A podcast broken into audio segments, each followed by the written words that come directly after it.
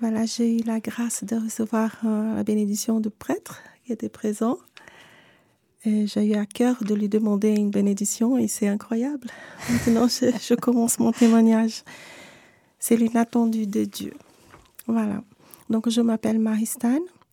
J'ai euh, 56 ans. Et en 2013, donc, euh, j'habitais à Genève. Actuellement, j'habite à Lausanne. J'ai deux enfants, deux filles grandes, Emmanuel et Victoria. Donc, en 2013, j'étais à Lourdes en pèlerinage. Et, euh, pendant mon pèlerinage, donc, euh, j'étais très touchée. C'était pas la première fois que j'allais à Lourdes. Et euh, ce pèlerinage, il était très touchant parce que j'ai eu beaucoup envie de pleurer. J'ai pleuré sans savoir pourquoi. Et euh, après ce pèlerinage, je suis arrivée à Genève et j'ai eu un grand désir de faire un contrôle médical. Et, euh, voilà que je suis allée chez le médecin et, euh, et le médecin a constaté que, que j'étais malade et il m'a diagnostiqué un cancer. Par la suite, un cancer du péritoine. Pour les personnes qui ne connaissent pas, le péritoine, c'est une membrane qui couvre tous les organes du ventre. Donc, c'était un cancer euh, très rare, un cas sur un million. Et euh, il est déjà dans un stage très avancé, niveau 3-4. Donc voilà, imaginez-vous de, recevoir une nouvelle euh, pareille alors que j'étais maman. Et je me disais, voilà, je pensais en premier à mes enfants. Et la deuxième chose que je pensais, c'est d'être, j'étais face carrément à la mort et je me demandais, je ne suis pas du tout préparée pour partir. Une chose, c'est quand on, on, prie, on est catholique pratiquante, mais une autre chose, c'est quand on est vraiment face à la mort. Et là, c'est autre chose. Et vraiment, j'ai imploré à Dieu d'avoir des miséricordes de moi et de me donner une chance de me préparer, de, me donner une chance de vivre. Et j'étais vraiment un petit peu dans la panique aussi, parce que c'était tout nouveau pour moi ça. Rien ne me disait dans mon corps que j'étais malade. C'était un cancer silencieux. Donc on doit être toujours préparé, mes frères et sœurs, pour, euh, pour affronter cette vérité en nous et nous, nous préparer avec le sacrement, avec la messe. Rien n'est est, est trop. Donc il faut vraiment être préparé. Et donc voilà, donc deux choses. Donc c'est il y a eu le corps médical qui a pu m'aider et aussi la Sainte Vierge qui était là, qui a commencé son travail, parce que sans aller à Lourdes, j'aurais pas su que j'avais ce cancer et j'aurais certainement été morte après quatre, trois, quatre mois. Et donc la première chose, c'était, je pensais recevoir le, le sacrement des malades être forte et tout ça. Et j'ai eu la grâce d'avoir un prêtre qui était vraiment rempli de l'Esprit Saint pour me préparer. Et il m'a proposé ces sacrements et il m'a dit, voilà, euh, il faut pour que tu puisses avoir ces sacrements, il faut être préparé à accepter la volonté de Dieu, à être préparé à partir aussi si c'est de la volonté de Dieu. Et à ce moment-là, j'étais un peu fâchée avec le prêtre. Euh, je me suis dit, non, bah, je ne suis pas d'accord de partir. Bah, je suis là pour être guérie. Et quelque part, j'exigeais que le Seigneur me devait me guérir. Et le prêtre m'a fait comprendre qu'il faut être dans l'humilité, d'accepter la volonté du Seigneur. Que c'était ça la me meilleure chose pour moi. Et c'est Dieu qui allait décider si j'allais être guérie ou pas. Ce qu'il fallait faire, c'est vraiment me jeter dans les bras de Dieu, dans la miséricorde de Dieu. Et je me suis dit, bah, pour l'instant, j'aimerais être guérie. Je vais aller à la maison et après, je vous dis si je veux le sacrement ou pas. Parce que sur le moment, je n'étais pas préparée. Mais je suis allée à la maison et, j'ai j'ai pu vraiment réfléchir à tout ce qu'il m'a dit et, et, je me suis lancée vraiment dans les bras de Dieu et je me suis dit vraiment ce qui est plus important c'est d'être avec Dieu que quoi qui, arrive avec moi que le Seigneur soit avec moi et la Vierge Marie soit avec moi et que je sois dans la volonté de Dieu.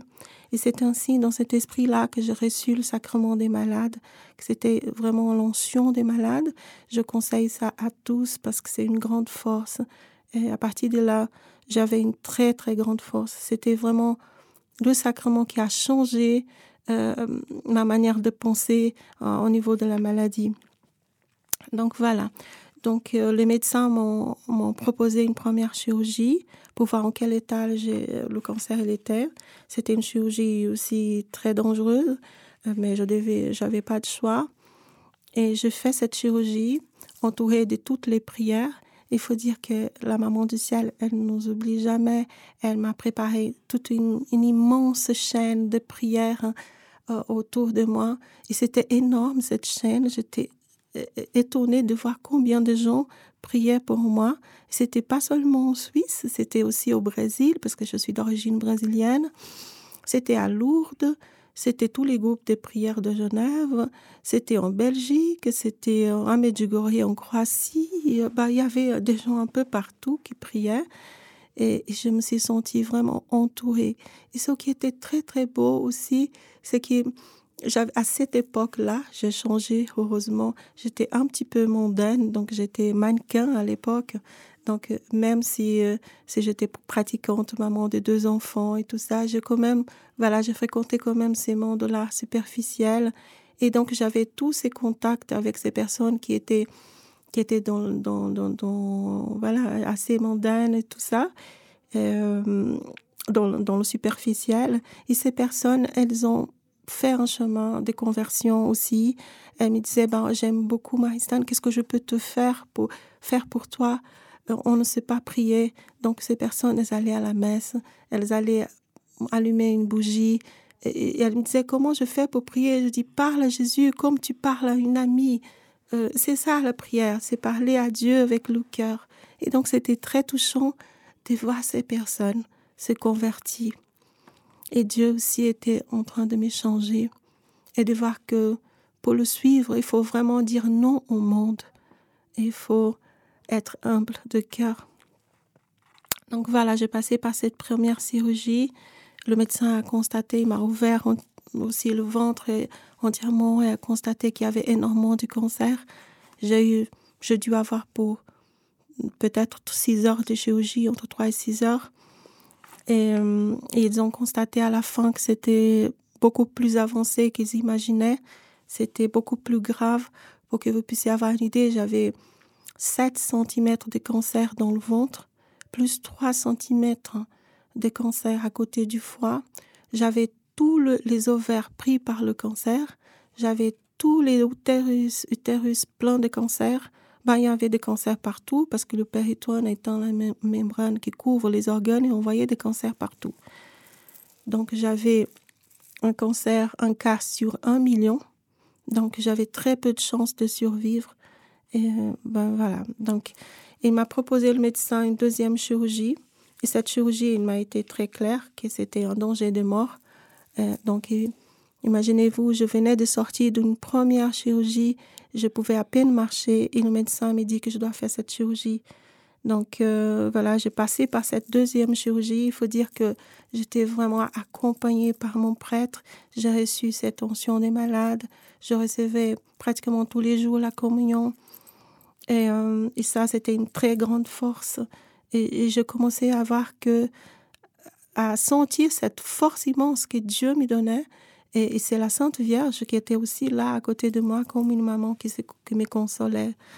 Et euh, donc j'ai passé par cette chirurgie. Il faut dire que au moment de la chirurgie, j'ai aussi prié par les, pour les médecins. Je faisais l'hôpital prier. Je priais avec les médecins. Je priais dans ma chambre. J'étais dès que je pouvais marcher, j'allais à la chapelle pour prier aussi de l'hôpital. Parfois, ils allaient me chercher dans la chambre, j'étais pas là. Donc c'était c'était, ça arrivait très, très souvent. Donc, deuxième chirurgie s'est bien passée, mais voilà, extrêmement grave. Je, suis, me suis réveillée dans, dans le centre euh, continu des soins euh, avec une douzaine de machines, avec encore une, une euh, anesthésie péridurale et qui a duré une semaine, cette anesthésie péridurale. Et, et malgré l'anesthésie péridurale, je devais prendre des morphines, des antidouleurs très puissants. Donc, il y a une équipe médicale qui m'a accompagnée pour contrôler la douleur qui était quelque chose de, vraiment très, très puissant, cette douleur. douleur. Et, et dès que j'ai pu marcher, donc la première fois que j'ai marché euh, après la chirurgie, je n'arrivais pas, même pas à me lever, même pas à me tourner dans le lit. Ben, il y a deux infirmières qui sont venues. Elles m'ont regardé d'un regard différent et elles m'ont dit, Madame Gavier, aujourd'hui, vous allez vous lever. Et je l'ai regardé, je dis, bah, c'est pas possible parce que mon corps, il pèse une tonne. Et pour moi, c'est pas possible. Ma douleur est épouvantable. Elles m'ont dit, oui, vous allez vous lever.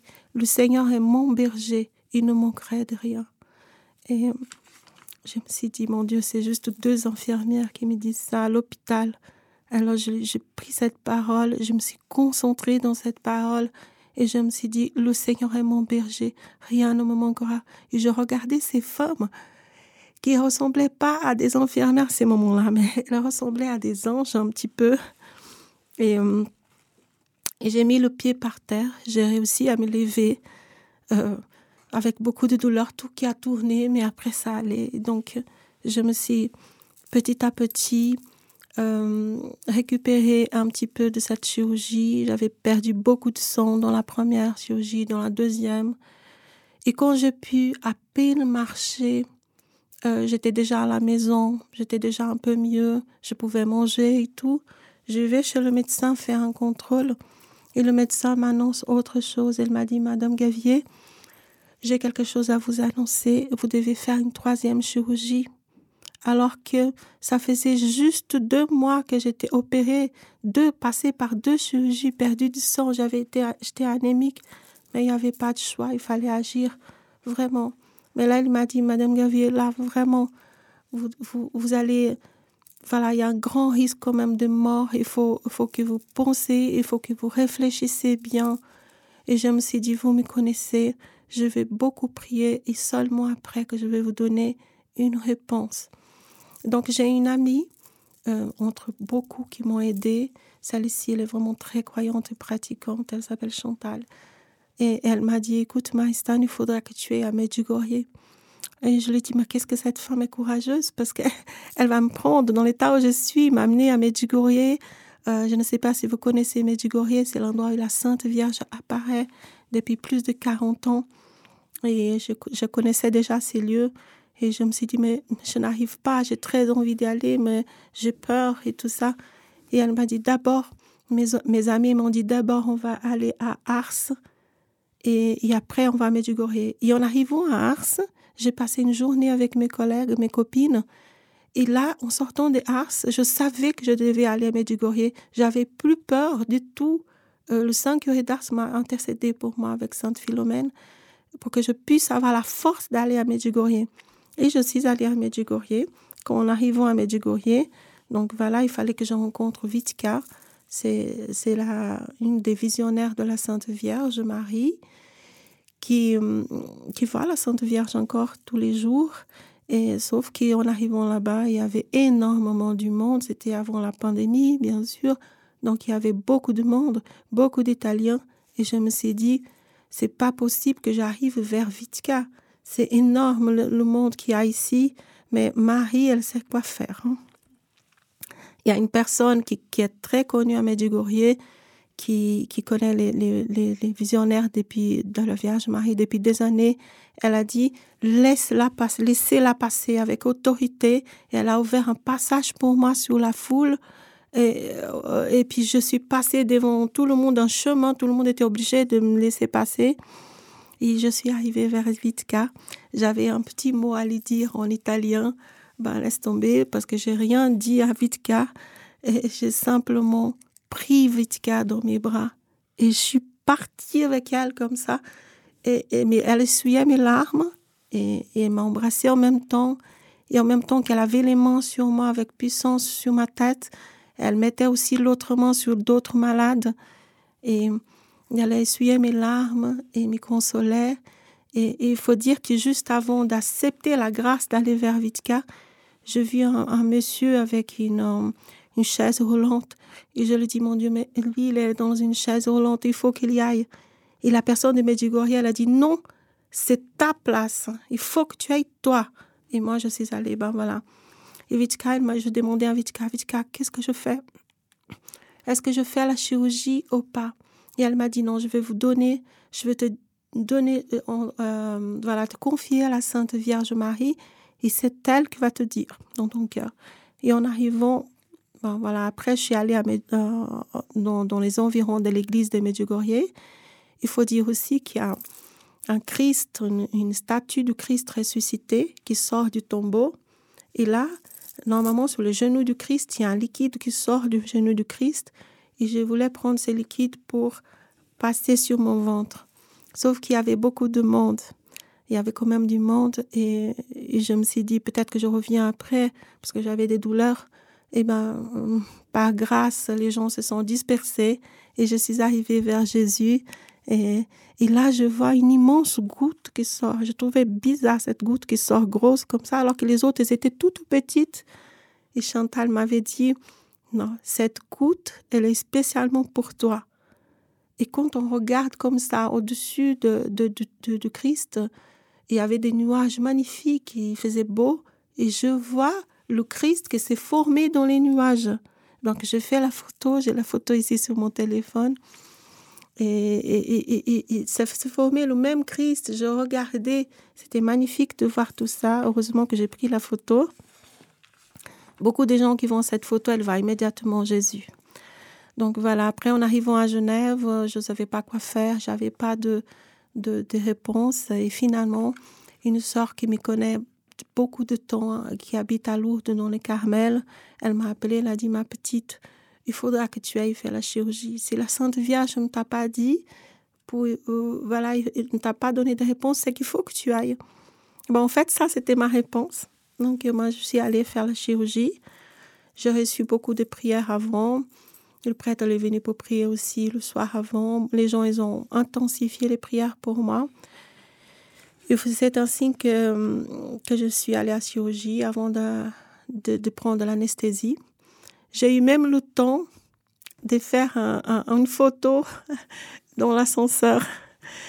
Parce qu'en fait, j'étais tellement dans la grâce que devant tout ça, la grâce de Dieu, elle est beaucoup plus grande que tout ça. Je me sentais presque flotter dans la grâce. Et il y a, au bout d'un moment, je me suis dit, mon Dieu, mais si je guéris, je vais perdre peut-être cette, cette bonheur d'être avec Jésus et Marie. Euh, du coup, j'ai hésité à être guérie aux parents. Mais il fallait que je pense à mes enfants, il fallait que je pense à ma famille. Donc, je demandais à Jésus la guérison. En arrivant à la salle de chirurgie, il y avait une trentaine de médecins, des infirmières, il y avait, je sais pas si c'était des médecins, mais beaucoup de monde, parce que le cas étant rare, rarissime, il y avait beaucoup de gens intéressés.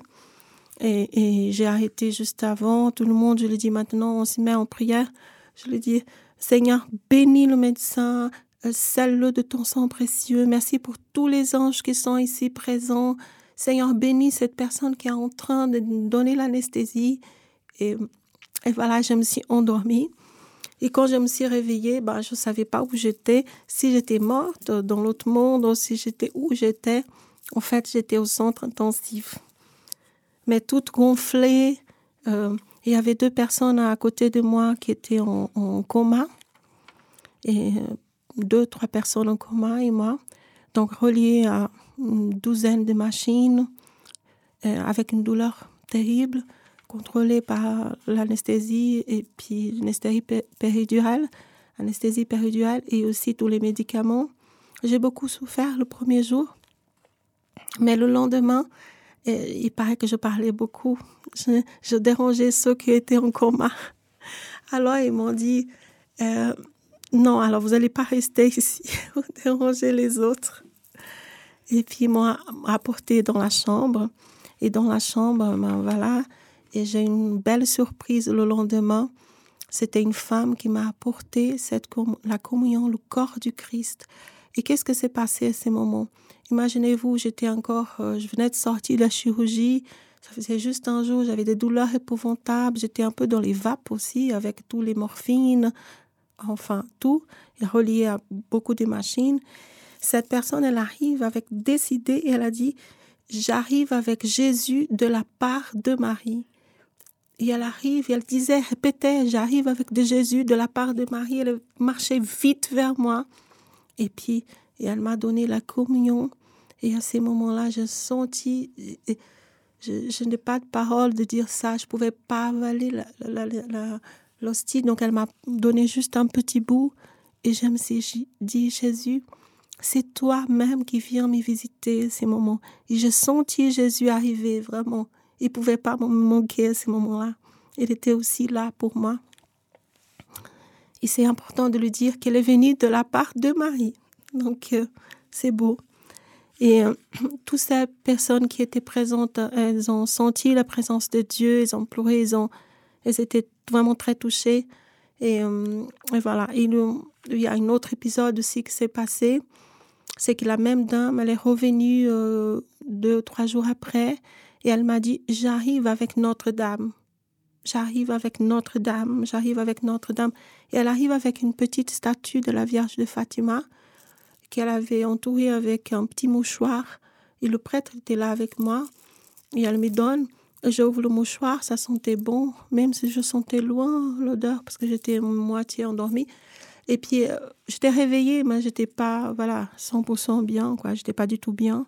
Et puis, euh, j'ai senti ces parfums et je dis au prêtre, mais euh, je dis à elle, mais merci beaucoup, tu es tellement chou, mais en, plus, tu, parfumes, parfumes la Vierge Marie. Elle a dit, j'ai rien mis, ça sentait les roses et un parfum différent. Et puis, je me suis dit, bon, c'est peut-être ma tête.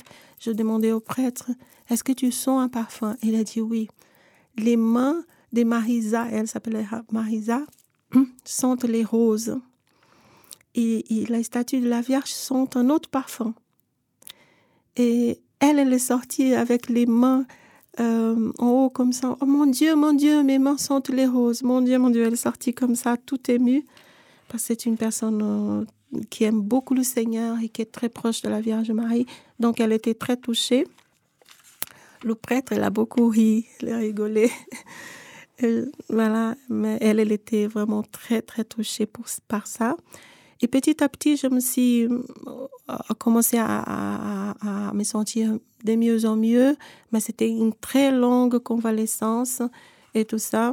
Il arrive un moment que le prêtre il voulait enlever les agrafes parce que j'avais même pas des points sur le ventre, c'était des gros agrafes. Hein. Et euh, parce que dans, dans, cette troisième chirurgie, ce qu'ils ont fait, c'est qu'ils ont réouvert de nouveau de haut en bas mon ventre ils ont touché à tous les organes. Ils ont baigné tous mes organes dans le liquide de la chimiothérapie.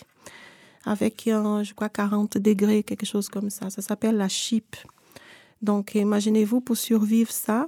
Donc, après cette chirurgie, j'étais vraiment très, très. Euh, euh, j'avais beaucoup de douleurs. C'était. Euh, sans la grâce de Dieu, ce n'était pas possible de passer par là. Donc, on a réussi à passer tout, par toutes ces étapes. Et là, le médecin, il voulait enlever les agrafes. C'était le moment d'enlever avec beaucoup de douleur, tout ça et tout. Mais il y avait quatre ou cinq agrafes qui ne sortaient pas du tout. Ils étaient euh, ancrés vraiment dans la chair. Et, il m'a dit, il disait, il faudra qu'on enlève ça, sinon vous allez de nouveau euh, être anesthésié et on doit retourner à la salle de chirurgie.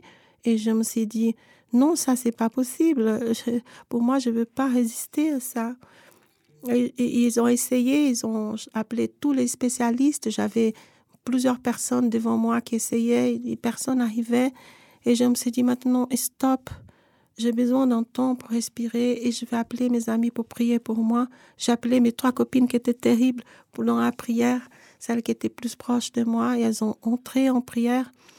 Et puis, après, par la suite, une dame qui est venue, elle a enlevé les agrafes. Mais d'un coup. Et puis, elle, m'a dit, mais vous pouvez remercier vos copines qui sont très efficaces dans la prière. Donc, voilà, c'est. Euh, il y a aussi un autre épisode que j'allais oublier, c'est très important. J'avais un problème de respiration parce que j'avais, à force de, passer par des chirurgies très, très longues, de très longues anesthésies. J'avais, je respirais avec, euh, j'avais pas beaucoup de force pour respirer, je respirais très lentement et le médecin il m'a dit aussi, ben, il faut que vous fassiez euh, des exercices respiratoires. Sinon, on va devoir retourner au, centre intensif. Moi, je voulais pas aller au centre intensif. Alors, c'était beau parce qu'elle mettait la machine, mais moi, je regardais la machine. Qu'est-ce que fait cette machine? Je n'arrivais pas. Même euh, le physio, il venait, il essayait de m'aider, mais voilà, ça avançait pas trop. Il fallait prendre une décision si j'allais retourner ou pas au centre intensif. Et de là, tout à coup, il y a une, visite qui arrive pour moi avec une rose. Et elle, est chef, de, elle est euh, bergère d'un groupe de prière charismatique. Elle m'aime bien, moi je l'aime beaucoup, elle s'appelle Françoise. Et euh, elle vient et elle me dit, voilà, j'étais dans la rue et puis le Seigneur m'a appelé et il m'a dit pour venir, venir, c'est bien clair dans mon cœur qu'il fallait que je vienne te voir. Et puis, euh, je dis, mais merci, elle est belle, ta rose. Et elle me regarde comme ça et elle voit une machine à côté de moi. Elle dit, qu'est-ce qu'elle fait, cette machine? Je connais bien cette machine.